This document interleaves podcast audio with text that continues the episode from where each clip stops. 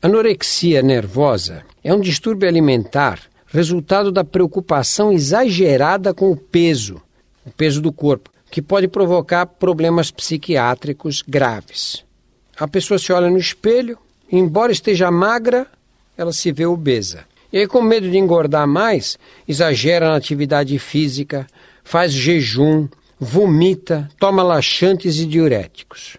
Os portadores de anorexia podem chegar rapidamente a um grau extremo de desnutrição. Nessa fase, o índice de mortalidade chega a atingir 15 a 20% dos casos.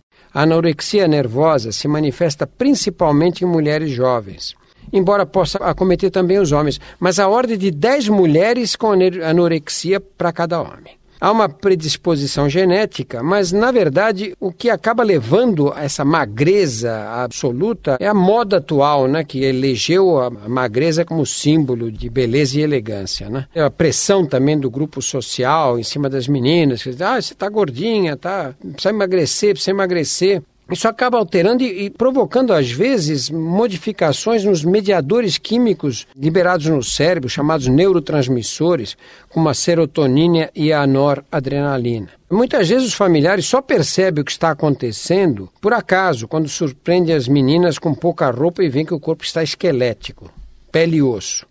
Elas, em geral, disfarçam o emagrecimento usando roupas largas e soltas e justificam a recusa em não participar das refeições em casa, dizendo que já comeram ou não estão com fome. Perda de peso exagerada em pouco tempo. Preocupação excessiva com o valor calórico dos alimentos. Interrupção do ciclo menstrual. Prática de atividade física exagerada.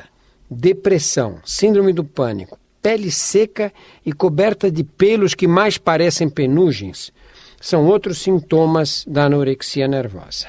No caso de risco de vida por causa da caquexia, do emagrecimento excessivo e dos distúrbios psiquiátricos, pode haver necessidade de internação hospitalar.